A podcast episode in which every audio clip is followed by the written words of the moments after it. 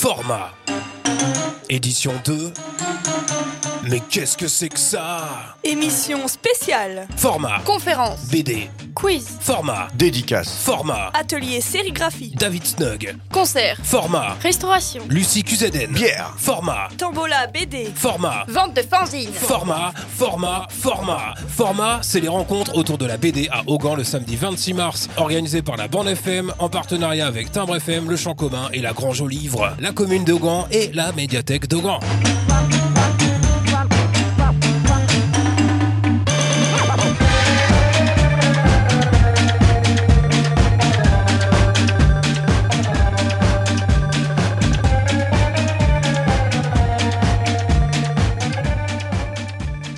Vous êtes toujours sur Timbre FM, sur le 106.6 MHz et sur timbrefm.fr dans cette journée spéciale format, l'événement autour de la BD à Augan.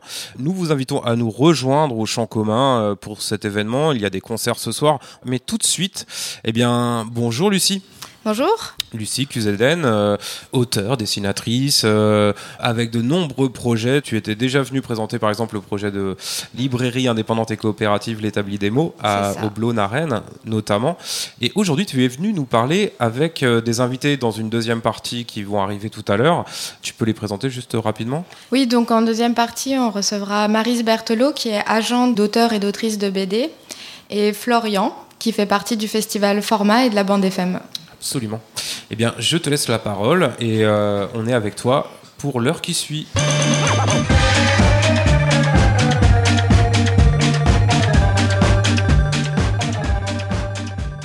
Donc euh, Format m'a invité aujourd'hui pour parler des métiers du livre et de la chaîne du livre. Euh, pourquoi moi? Parce que je suis graphiste indépendante depuis plusieurs années. Je suis maquettiste aux éditions du commun. Je suis aussi maquettiste et membre du comité éditorial aux éditions L'œuf et sérigraphe à l'atelier Bonjour. Donc effectivement, on se fait pas mal de casquettes dans ce domaine-là. Donc en première partie, je vais vous lire un texte qui sera accompagné par des morceaux choisis de Pondied, un projet musical rennais. J'ai décidé d'écrire un texte euh, plutôt que de parler parce que je suis pas forcément à l'aise avec euh, ce médium qu'est la, la radio. Et donc j'ai écrit une histoire. Géraldine a 34 ans. Et depuis qu'elle a commencé, comme tout le monde d'enfant, elle ne s'est jamais arrêtée de dessiner. Elle prend son cahier presque tous les jours et dessine ce qu'elle voit. Les idées qu'elle a besoin de sortir de sa tête, des rêves, des paysages, des voyages. Elle dessine aussi des histoires plus ou moins longues, des histoires du quotidien ou des histoires inventées, fantastiques. Géraldine a peut-être fait les beaux-arts ou arts plastiques à la fac. Elle a peut-être aussi préféré s'orienter vers une formation professionnalisante en arts appliqués pour avoir un vrai métier et continuer à dessiner et créer. Ou alors, peut-être bien que Géraldine a fait un DUT commerce, un CAP menuiserie, des études de droit, des saisons agricoles. En fait, les études de Géraldine ne changent rien au fait que Géraldine dessine et qu'elle a des choses à dire. D'ailleurs, ça lui arrive régulièrement de concocter des fanzines. Elle dessine, elle dessine, elle écrit aussi. Et ses histoires et ses dessins, elle les amène chez le reprographe du coin ou chez une amie qui a une imprimante. Et c'est parti pour la photocopie. Recto, verso, noir et blanc ou couleur pour les débuts de mois. Elle tire à quelques exemplaires des pages agrafées et pliées qu'elle distribuera de la main à la main, ou alors dans des salons de micro-édition où, comme elle, d'autres dessinateurs, d'autres illustratrices, d'autres sérigraphes, graveurs, amoureux et amoureuses du papier proposent leurs ouvrages faits main, avec amour et en petite quantité. C'est lors de ces rencontres ou dans des bistrots dédiés à ce milieu que Géraldine euh, rencontre ses pairs. Car oui, Géraldine n'est pas seule. Des gens qu'elle admire et qui l'inspirent côtoient ces mondes ou d'autres plus vastes. Et puis les amis qu'elle se fait, avec qui elle fera elle aussi peut-être d'autres fanzines, des ateliers, des rencontres, des salons, avec qui elle pourra partager ses questionnements autour de l'utilisation d'un stylo bic ou de l'encre de Chine. Et toi, tu fais un crayonné avant? C'est quoi ta gomme? Ou d'autres questions comme euh, T'aurais pas un ou deux euros pour m'avancer une bière? Elle pourra aussi rencontrer des gens dont c'est le vrai métier, pour de vrai, qui ne font que ça, Enfin, entre autres ateliers de BD ou job alimentaire, parce que bon, quand même. Des gens qui ont des ateliers en solo ou à plusieurs, des gens qui sont édités régulièrement ou pas, des éditrices qui font aussi de la bande dessinée. Ou alors, en fait, euh, Géraldine fait des posts sur Instagram, où elle est suivie par beaucoup de monde et où son travail est très apprécié. Elle ne participe pas vraiment au salon ou aux rencontres physiques avec ses pairs, mais elle évolue tranquillement dans ses dessins et dans son univers et change avec eux et d'autres par ce médium. Finalement, que Géraldine soit une experte du web et des réseaux sociaux ou du do-it-yourself et de la bière tiède, importe peu. Parce que cela fait maintenant plusieurs années que trotte dans sa tête une histoire. D'abord un personnage, un peu flou, ensuite euh, un univers, ou alors une trame narrative à étoffer. Cette histoire et son monde ressurgissent régulièrement dans ses cahiers. Et plus le temps passe, plus elle persiste, plus elle prend de place dans les cahiers et la tête de Géraldine. Poussée par son envie, par ses amis, par sa mamie, par ses followers ou peut-être par un vent d'ouest, Géraldine commence à écrire, à poser des mots et des croquis, dans l'idée de sortir cette histoire pour de bon et en bonne et due forme. Elle se lance donc dans l'écriture de son premier long récit. Mais ce n'est pas évident de se lancer de but en blanc. Elle ne l'a jamais fait avant. Ses pères la conseillent, elle voit un peu comment ils font. Méthodologie et rigueur seront ses deux alliés dans ce travail long et inconnu pour elle. Parce qu'elle va devoir se confronter pour la première fois au monde de l'édition et ses éditeurs et éditrices. Géraldine a entendu dire qu'il y avait plusieurs manières de les rencontrer. Effectivement, Géraldine.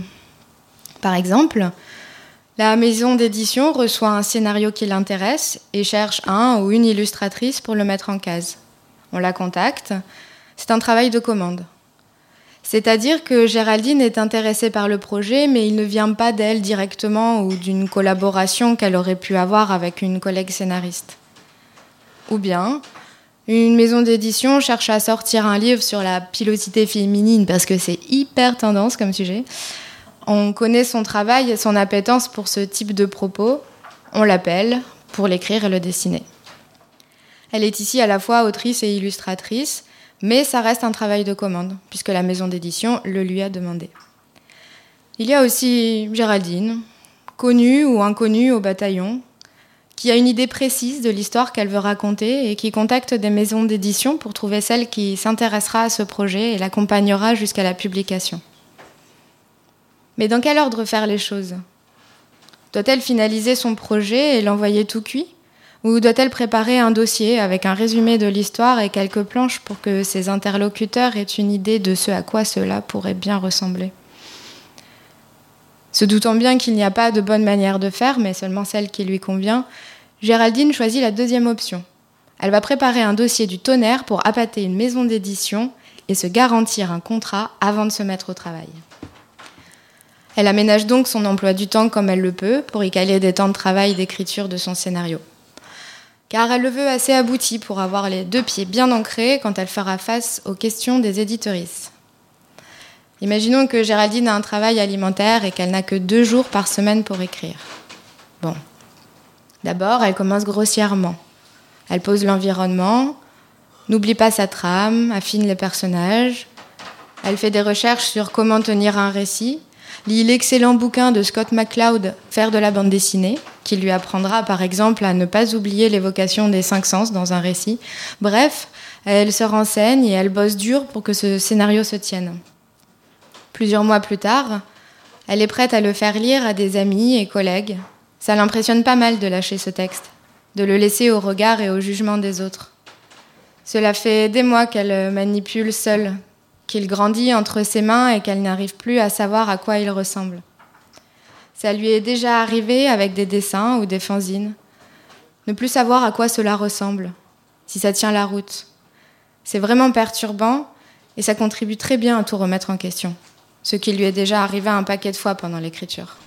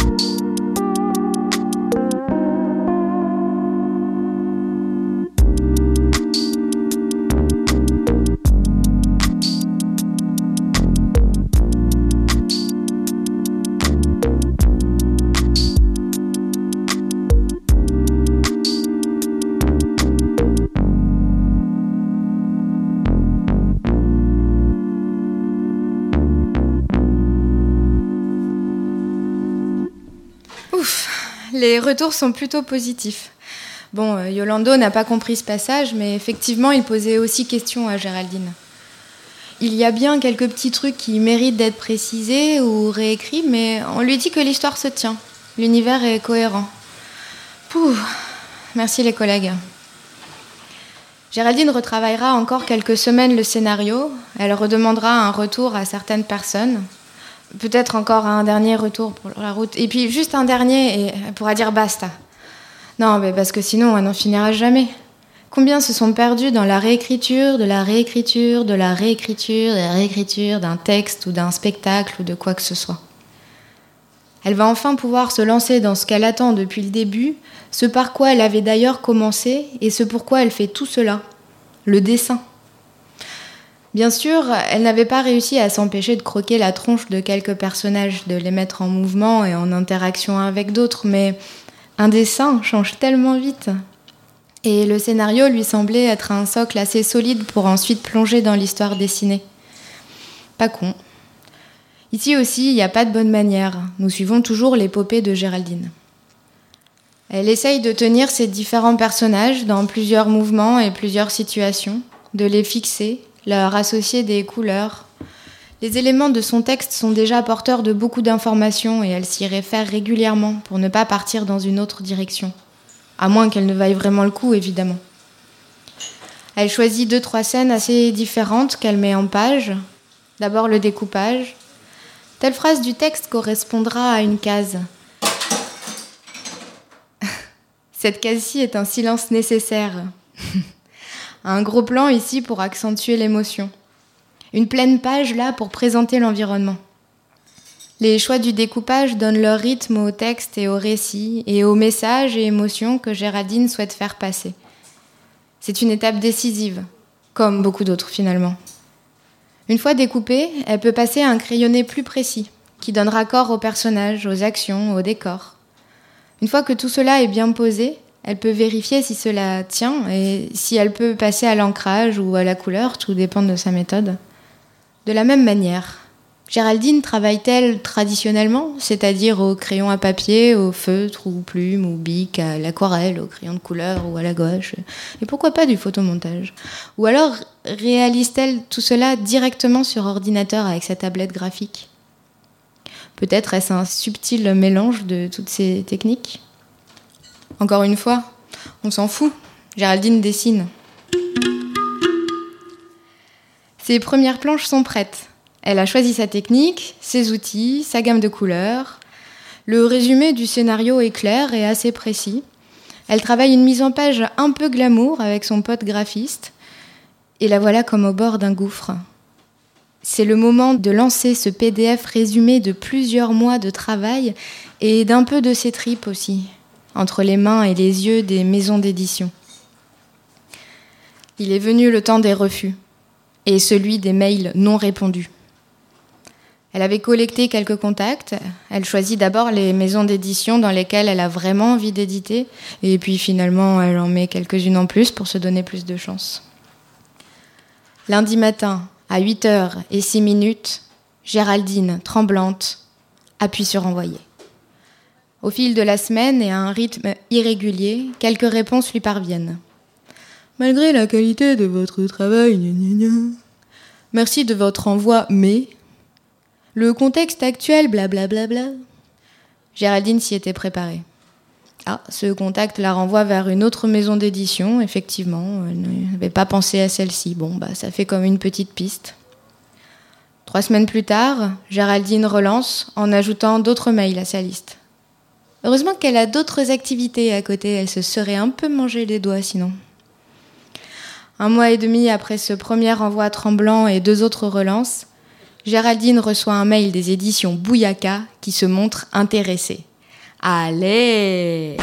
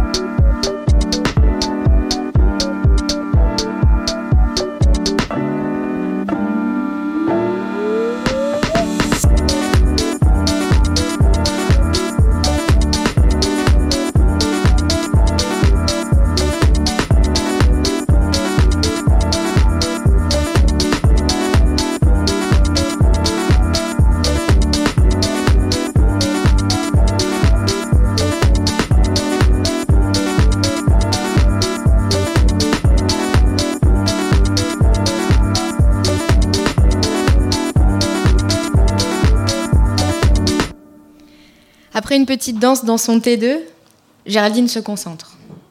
On lui propose un rendez-vous téléphonique pour discuter des conditions de travail, des droits d'auteur et des attentes. En attendant ce rendez-vous, Géraldine se renseigne un peu plus sur le catalogue des éditions Bouyaka. Ça colle plutôt pas mal avec ce qu'elle fait, et puis il y a cette autrice qu'elle aime beaucoup qui publie aussi chez eux. Waouh Par contre, elle n'avait pas le nom en tête. Ça doit être une petite maison d'édition. Et effectivement, c'est une maison d'édition indépendante, c'est-à-dire qu'elle n'appartient à aucun grand groupe. Et elle en est indépendante financièrement et juridiquement. Selon des professionnels du métier, une maison d'édition indépendante n'est pas censée publier un livre au seul motif de sa rentabilité, un auteur sur le seul critère de sa notoriété, ne pas traiter un sujet en vertu de sa seule actualité. Des maisons d'édition qui publient des livres parce qu'elles les aiment, en somme.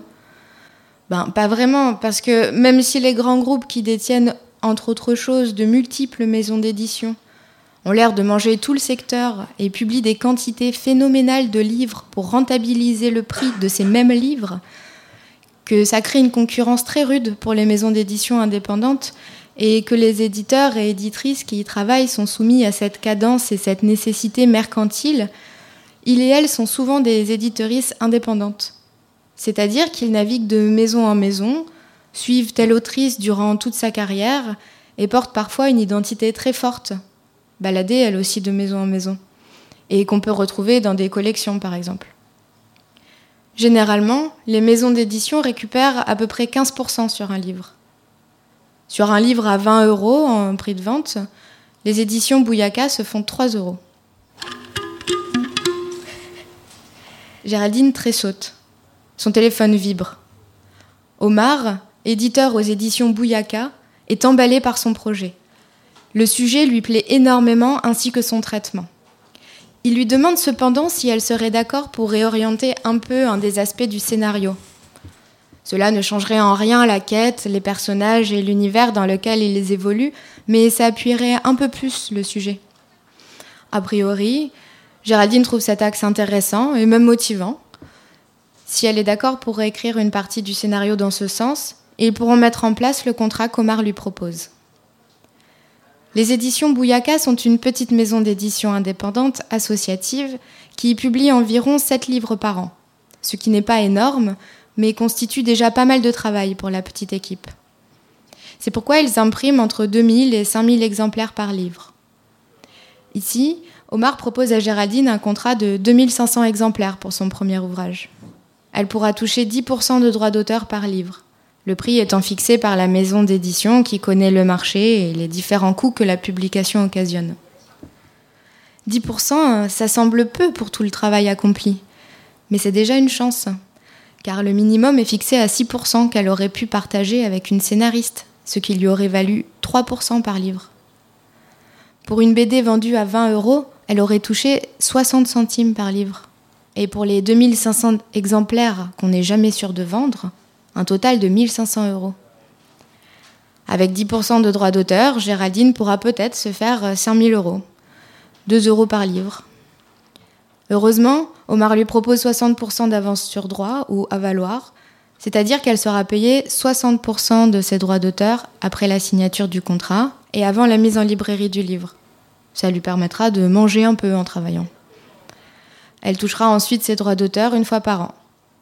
Elle bénéficiera aussi d'une remise de 40% sur l'achat de ses livres, sans compter les 10 exemplaires gratuits dont elle disposera. Une date est fixée pour la remise de l'œuvre. Elle a un an pour commencer et finir sa BD. Elle raccroche. Pouf, euh, ça fait beaucoup d'informations. Prudente, Géraldine se donne une petite semaine pour réfléchir. Est-ce la bonne maison d'édition? Le contrat est-il correct? Un an pour travailler, c'est court, mais c'est jouable. Et en même temps, c'est vraiment maintenant qu'elle a envie de faire ce livre. Omar, l'éditeur, semble professionnel et carré. Elle en discute autour d'elle, à ses amis édités et ses amies éditrices.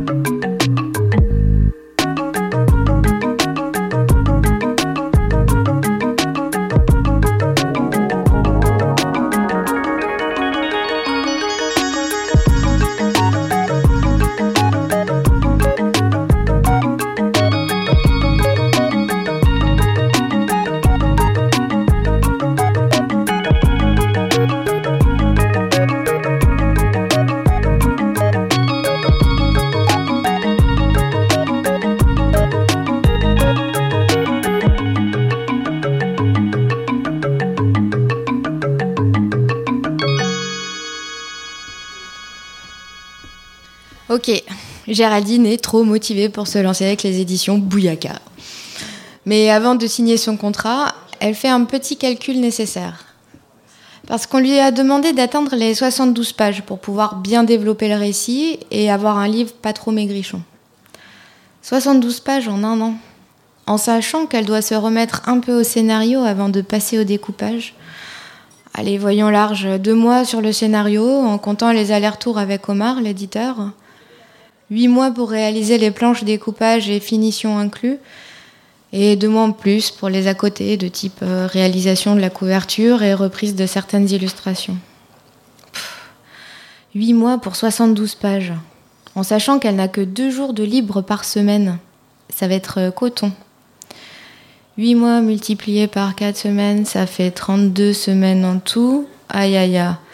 72 pages divisées par 32 semaines. Ah, ça fait 2,25 pages par semaine. Ouais, bon, euh, Géraldine travaillera peut-être un peu les week-ends et sûrement quelques soirs de la semaine. Malgré ce calcul pratique, mais un peu effrayant, Géraldine reste enthousiaste. Elle rencontre Omar, signe le contrat, fixe l'agenda, et il n'y a plus qu'à.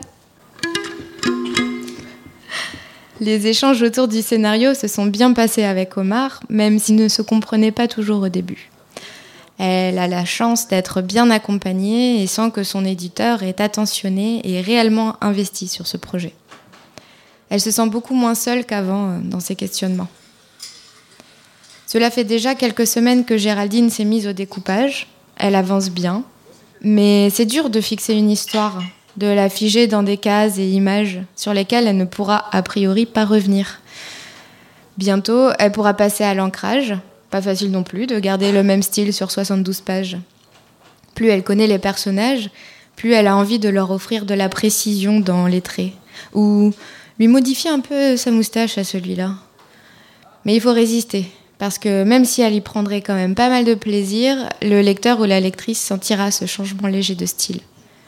Cohérence graphique, homogénéité, rigueur et poilonné. Elle fait souvent des allers-retours pour ne pas oublier. Tout s'accélère avec la fin de l'année impartie. Elle avait pourtant bien calculé son coût, mais quelques échanges avec Omar ont rallongé la masse de travail. On oublie toujours que c'est toujours plus long que prévu. Mais ça va le faire. La graphiste de Bouyaka avait commencé à la contacter cinq mois avant l'échéance pour voir avec elle pour la couverture du livre. Ça lui paraissait vraiment très tôt mais finalement, Géraldine a compris que la promotion du livre commençait bien avant sa parution. En fait, la graphiste avait besoin d'une couverture pour l'ajouter à la fiche catalogue de son livre. C'est une fiche que les éditions Bouyaka adressent aux diffuseurs, qui se chargent ensuite, avec son armée de représentants motorisés, de lancer des tournées dans les librairies et autres hypermarchés du pays et d'ailleurs, afin de vendre le dit bouquin. Le représentant propose donc ce nouveau livre aux libraires, qui choisissent ou non de le précommander. Il accompagnera ensuite la vie de ce bouquin et de la maison d'édition dans chaque librairie. Les grands groupes de l'édition possèdent parfois un service de diffusion dans leur écurie, mais ce sont plus généralement des entreprises extérieures aux maisons d'édition qui se chargent de la diffusion. C'est un vrai gros boulot à part entière. Le diffuseur se rémunérera entre 6 et 8% sur le prix du livre, sur celui de Géraldine, qui sera vendu 20 euros, ça fait 1,30 euros. Géraldine termine son livre, un peu sur les rotules, mais tellement heureuse de voir qu'elle a réussi à accomplir ce travail. La graphiste des éditions Bouyaka a reçu toutes ses planches et commence à travailler sur la maquette. Et oui, aux éditions Bouyaka, la graphiste est directrice artistique, maquettiste et aussi libraire sur les salons. Dans les petites maisons, différentes tâches sont souvent accomplies par la même personne, et souvent bénévolement. Ah, l'amour du livre. La maquettiste vérifie que toutes ces planches sont bien scannées. Pas de chure de gomme apparente ou de traits de crayonné encore visibles. Elle s'assure que les images sont de bonne qualité et au bon format. Heureusement, Géraldine a bien pensé à faire des fonds perdus quand ils étaient nécessaires. Et ça, ça fait du boulot en moins à la maquettiste. Le fond perdu, c'est l'image qui déborde de la page. Il faut qu'elle déborde vraiment à la maquette, genre 3, 5 mm, parce qu'on n'est jamais sûr que la découpe du papier soit pile poil comme on la voulait. À ce moment-là de la création du livre, intervient aussi le correcteur. Personne n'aime trouver de coquilles, ces petites fautes qui nous font bugger à la lecture. Et comme beaucoup d'auteurs, Géraldine en avait laissé un bon paquet. Une fois la correction faite, la maquettiste crée un fichier avec toutes les images dans l'ordre, toutes les pages, et s'occupe des pages complémentaires. Page de titre avec le nom de l'autrice, ours et colophon. Parce qu'il y a toujours un ours dans les bouquins, pas un oursin. L'ours, c'est plutôt ours en anglais, qui veut dire les nôtres. Et donc, c'est l'endroit où on note toutes les personnes qui ont participé à l'ouvrage, comme la maquettiste, le correcteur, mais aussi l'éditeur et les informations concernant la maison d'édition, l'ISBN, qui est le matricule du livre. Le colophon, c'est plutôt les informations concernant la fabrication du livre, nom de l'imprimerie, date de première fabrication, parfois le type de papier. Si Géraldine avait préféré que le texte de ses planches soit écrit avec une typographie d'ordinateur, la maquettiste aurait peut-être eu à faire ce travail-là aussi.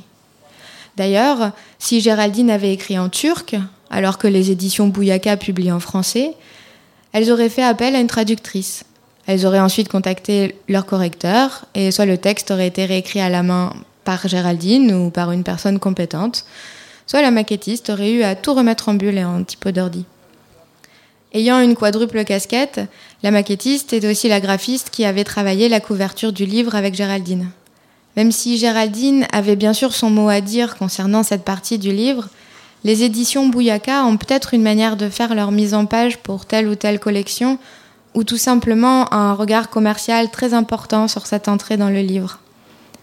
La couverture, c'est là où la future lectrice et acheteuse pose ses yeux en premier. Il faut qu'elle soit percutante, qu'elle accroche le regard et qu'elle décrive bien ce que l'on va trouver à l'intérieur.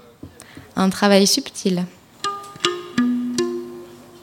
Le livre ressemble à un livre, mais au format PDF, parce que toute l'équipe y jette encore un dernier coup d'œil avant l'envoi à l'imprimerie.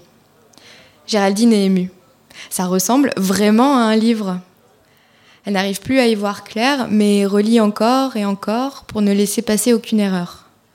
L'envoi à l'imprimeur est pour le lendemain, et ça marque la fin du travail créatif sur ce projet de longue haleine. Plus d'un an et demi quand on pense à toute cette période de maturation invisible. Elle ne pourra plus y faire de retouches, l'œuvre sera close.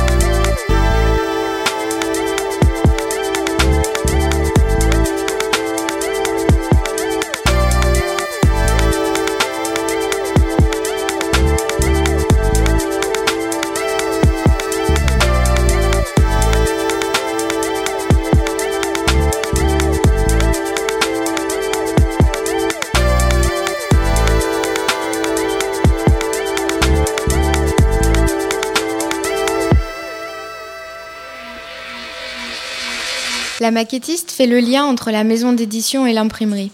Parfois, les informations colorimétriques ou la largeur du dos du livre, ce qu'on voit d'un bouquin dans une bibliothèque, sont au mauvais format et il y a quelques retouches à faire. Les éditions Bouyaka travaillent avec une imprimerie étrangère.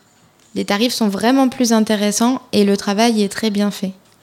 C'est une tendance dans le milieu, vu que les imprimeries en France exercent des tarifs certes justes, mais trop importants pour pas mal de budget. En général, la fabrication d'un livre revient aux alentours de 15% du prix du livre. Ici, c'est 3 euros sur les 20 euros de prix de vente. Certains livres méritent un coût de fabrication plus élevé et cela ne peut pas toujours être ajusté sur son prix qui doit rester accessible. Alors les maisons d'édition équilibrent avec d'autres titres. Ce sont des paris.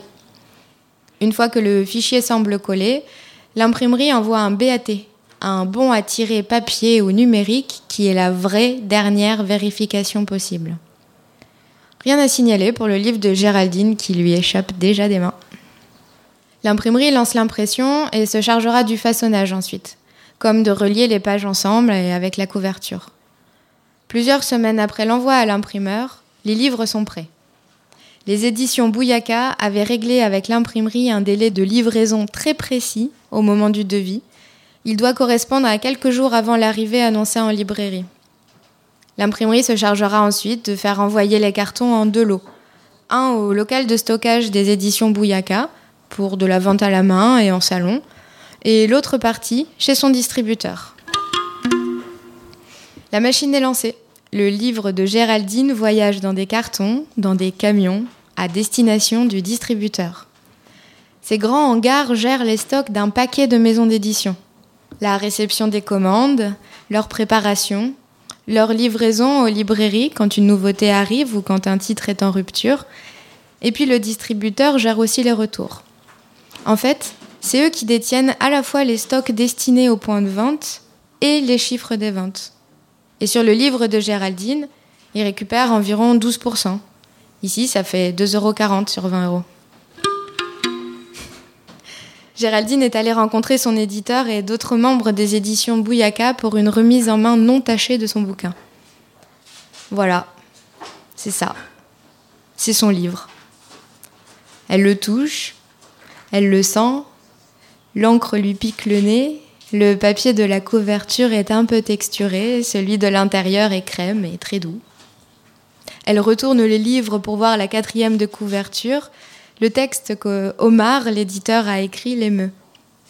Elle retourne encore le livre pour voir son dos. Oh les gens verront ça dans leur bibliothèque. Et ça leur rappellera leur lecture, l'univers dans lequel Géraldine leur a proposé de plonger. Un petit frisson quand même. Mardi matin, 10h30, la librairie Pétaouche reçoit un carton rempli de livres. Il leur faudra scanner tous les codes barres pour avoir les informations des livres à disposition et savoir où en est leur stock. Le livre de Géraldine se retrouvera-t-il en tête de gondole, dans leur rayon nouveauté, bien mis en avant à l'entrée de la boutique, ou se perdra-t-il entre deux autres BD du rayon BD Parce que la libraire de Pétaouche n'aura peut-être pas eu le temps de lire son livre et de le valoriser. Toutes les semaines, des centaines de nouveaux titres arrivent en librairie. Surtout que Pétaouche est une petite librairie indépendante. Elle n'a que 8000 titres, ce qui est le minimum pour la survie d'un lieu de ce genre. Parce qu'il faut pouvoir payer les deux temps plein et demi et réussir à assurer la réception des commandes, le travail de mise en rayon, renouvellement des stocks, euh, rendez-vous avec les représentants, organisation de dédicaces et rencontres avec les auteurs et autrices, et puis évidemment le conseil aux clients qui demande d'être bien à jour sur les nouveautés, et ce dans un champ très vaste. Malgré des saisons pas toujours évidentes pour les librairies, c'est bien elles qui ont le plus gros pourcentage sur le prix d'un livre. À peu près 36% qu'elles négocient avec les représentants. 36% du livre de Géraldine à 20 euros, c'est 7,20 euros, qui repartent généralement assez vite des poches des libraires. Heureusement pour Géraldine, l'attaché de presse des éditions Bouyaka a plutôt pas mal fait son boulot et elle avait bien communiqué aux différents journaux et réseaux liés aux thématiques que Géraldine aborde dans son livre. La promotion du livre se matérialise avec des articles, une séance de dédicace dans la librairie Pétaouche qui a adoré, et puis d'autres librairies, surtout au moment de la sortie du livre. Bon, c'est pas facile de continuer à travailler un livre quand on a l'impression d'avoir fini. Et pendant un an ou deux, Géraldine fera cinq ou six salons du livre par an avec les éditions Bouyaka. Défrayée pour y aller, pour y manger ou pour y dormir, elle ne sera malgré tout pas payée pour les 3-4 heures de dédicaces par jour pendant parfois 4 jours d'affilée. Même si la question de la rémunération des artistes en dédicace est sérieusement abordée aujourd'hui. En attendant, ces rémunérations autour du livre resteront ses droits d'auteur dont elle en versera une cotisation à l'URSSAF et qui ne lui permettent pas de cotiser au chômage, quel que soit leur montant. Et c'est le cas pour tous les artistes auteurs indépendants. BDastes, illustratrices, graphistes, maquettistes, photographes, plasticiennes. Géraldine aura travaillé, disons, deux ans sur son livre et elle percevra peut-être 5000 euros en fonction des ventes. Dur. Et c'est toute la chaîne du livre, enchaînée, boulée au pied, qui serait à péter pour qu'elle touche plus. Parce que tout est verrouillé. Les pourcentages sont fixés. L'économie foireuse est bien en place. Mais Géraldine est fière d'elle.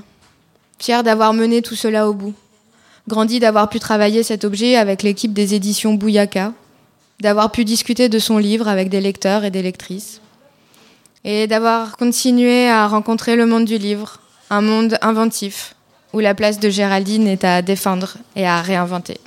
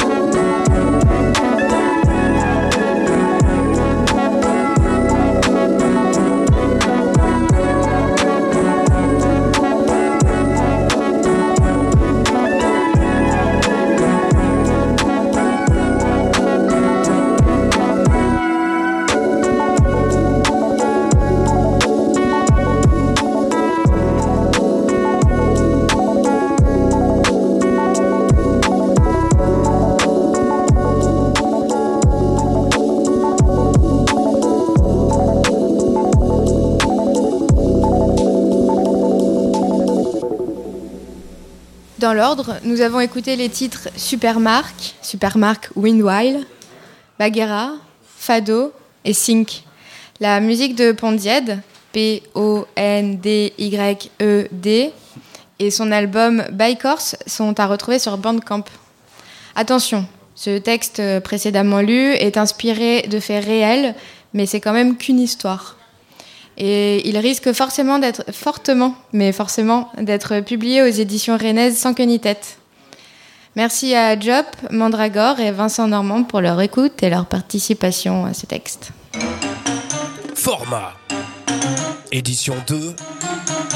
Mais qu'est-ce que c'est que ça Émission spéciale. Format. Conférence. BD. Quiz. Format. Dédicace. Format. Atelier sérigraphie. David Snug. Concert. Format. Restauration. Lucie Cuzeden. Bière. Format. Tombola BD. Format. Vente de fanzines. Format, format, format. Format, c'est les rencontres autour de la BD à Augan le samedi 26 mars, organisé par la bande FM en partenariat avec Timbre FM, Le Champ Commun et la Grange au Livre, la commune d'Augan et la médiathèque d'Augan.